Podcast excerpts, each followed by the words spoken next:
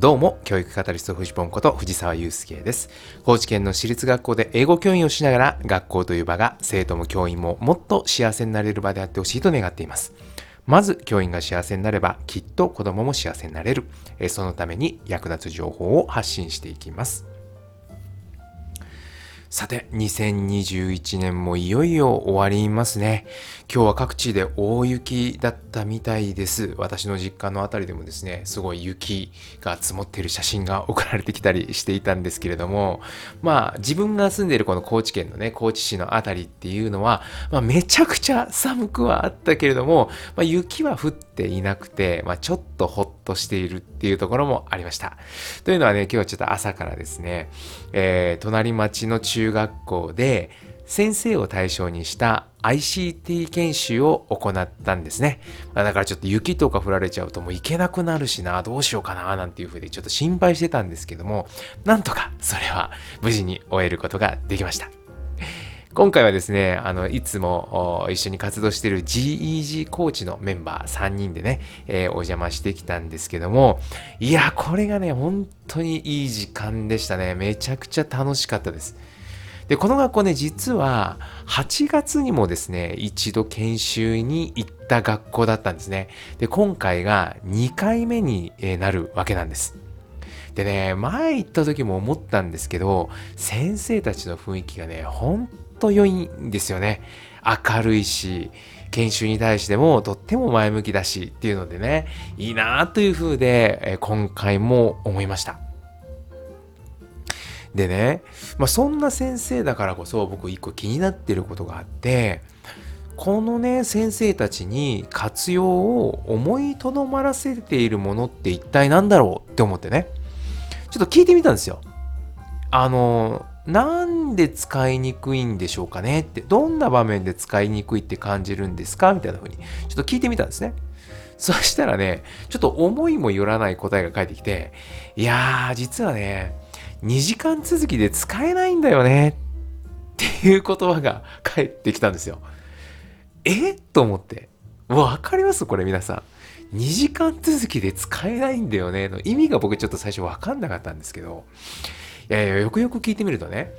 えー、生徒1人1台の端末はあるものの、この端末って学校で管理をしているんですね。で、教員がその管理している教室に行って、えその鍵を開けてですね、教室の鍵を開けて、で、重たい端末をですね、エッサホイサと教室に運んでこなきゃいけないっていう、この作業があるんですね。そしてもちろん使い終わったら、その部屋まで返して、もう一度教室に鍵をかけてというね、ここまでの作業をやらなくちゃいけないんです、準備として。で、先ほどの2時間続きで使えないんだよねっていうのは、2つ授業が続いていたら、例えばね、最初中学校1年生のあるクラスで使って、その次に中学校2年生の別のクラスで使うみたいな、そういう風に言った時に、別々の端末を持っていかなきゃいけないから、一回その教室にで使っていた端末を部屋に返してで別の部屋にあまで行って鍵を開けてそこの端末を持ってきて、えー、その授業の教室に行かなきゃいけないっていうこの一連の流れがあるんだと。で、これはもう休み時間が10分しかないんだったら、それじゃもう無理です。到底無理です。みたいな、そんな話だったんですよね。で、僕それ聞いて、ああ、そこなんだと思って。で、これね、意外とみんなうなずいてたんですよ。うんうん、わかるわかるみたいな。せめて教室に会ってくれたらいいのに、みたいなね、そんな声も聞こえてきていて、いや、これってもしかしたら今ね、新たな教員あるあるになってるのかな、なんていうふうに思ったりしたんですね。で、皆さんだったら、この問題どうやったら解決すると思います？結構ね、こう、何て言うんでしょうか、全国的にそういう問題っていうのはいろんなとこでひょっとしたら起きているのかもって思うんですがどうやったら解決するんでしょうね。でふと思ったのはねこれってぶっちゃけお金で解決できんじゃないかなって思ったんですよ。そうですよね。各教室に鍵がかかって充電もできるような保管庫を買えばよくないですか？そうですよね。わざわざその遠いところまで取りに行かなくても、自分の教室、ね、生徒が過ごす普段の教室で、えー、その端末が管理できるような、えー、鍵付きのね、えー、しかも充電もできるような、そういうような場所があればね、もうこれって解決するじゃないですか。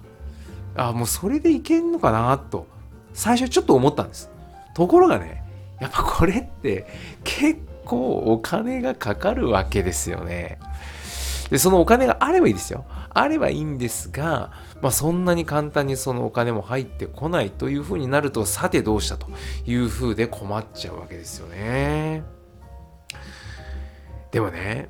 僕実はね、別の方法があると思ってるんですよ。それね、何か分かります？これ本当にシンプルなことで、生徒に自分で管理させたらいいんですよ。ですよね。だってそれだったら特段お金もかからないわけだし、しかももう今すぐできる。今日からできる。ね。そんなふうですよね。だって自分の端末一人一台あるんだから、それを自分で、まあなんていうの？管理すればいいわけですよ。ロッカーの中に入れてもいいし、家に持ち帰ってもいいし、みたいなね。いうふうにすればいいんだけれどもでも実は現場の先生にとってはこれ意外とハードルが高く感じる方法なんですよね。というのはねやっぱりねいろいろ不安なわけですよ。もしかしたら生徒が壊しちゃうかもしれないとかね生徒がね休み時間とか家で良くない使い方をするかもしれないというような不安もあるでしょう。ね、まあ実際にですよね。私も自分の授業でね、えー、授業中にこっそり使って遊んでる人を見たらそれはやっぱりねちょっと腹も立ちますよね。それってねあの起きるかもしれないことじゃないですか。どの先生にとっても生徒に端末を渡したらこっそり授業中に隠れてなんか使ってるかもしんないし休み時間隠れて使ってるかもしんないしね。で、さらに言うとね、なんかそういうのを使ってトラブルが起きちゃったらどうしようとかね、そういうことまでまあ考えるわけですよね。ただ、まあこれね、うちの学校は、まあ、iPad を導入して今5年目ぐらいになるんですが、まあ、そういうね、今言ったような、うん、壊したりとか、授業中にこっそり遊んだりとか、あるいはトラブルを起こしたりっていうのはね、